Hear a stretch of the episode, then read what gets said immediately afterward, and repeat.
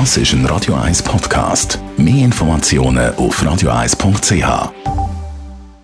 Der Wohntipp auf Radio 1 wird Ihnen präsentiert vom Hauseigentümerverband Schweiz. www.hev-schweiz.ch Entweder schreien die Kinder in einer Lautstärke oder es gibt irgendwelche Gerüche im Stegenhaus oder die Äste von einem Baum lampen über das Grundstück und äh, der Nachbar regt sich auf. Es gibt ganz viele Möglichkeiten, warum sich Nachbarn können in die Haare geraten.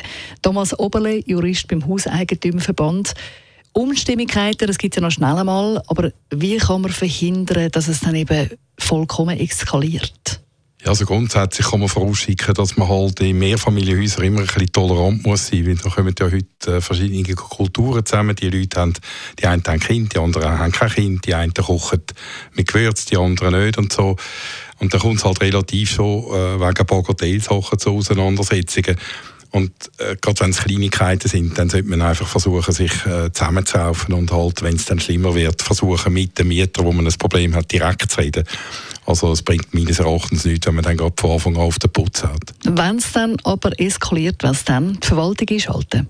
Ja, grundsätzlich schon, oder? Weil der Vermieter gehalten ist, einem äh, ungestörten Gebrauch von der Mietsache zu garantieren. Das heisst, wenn ein Problem dann wirklich eskaliert und man es nicht mehr selber kann lösen kann, dann ist natürlich der Ansprechpartner die Verwaltung und die müsste dann äh, grundsätzlich auch abklären, ob an dieser Sache etwas ist. Mhm. Müsste abklären, wenn muss der Vermieter etwas machen muss?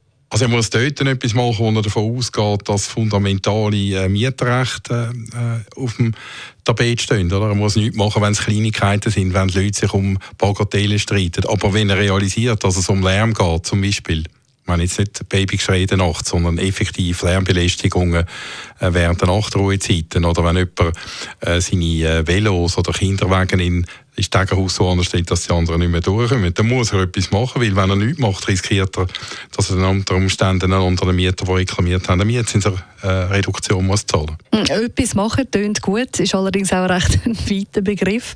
Was könnte der Vermieter dann machen? Ja, der Vermieter wird ja zuerst auch versuchen, mit den beteiligten Parteien ein Gespräch zu suchen. Äh, wenn er zur Auffassung kommt, dass einer der Mieter tatsächlich über die Stränge haut, dann hat er äh, zuerst einmal, wenn das Gespräch nicht funktioniert, die Möglichkeit, ihn abzumahnen. Äh, wird man das meistens einmal mündlich machen und wenn das auch nicht nützt, dann schriftlich und dann kann es so weit gehen, dass er dann unter Umständen äh, in dem Mieter auch mit der Kündigung kann drohen und sogar das Mietverhältnis könnte künden. Der Thomas Oberle, Jurist beim Hauseigentümerverband, immer Gast. Das ist ein Radio 1 Podcast. Mehr Informationen auf radio1.ch.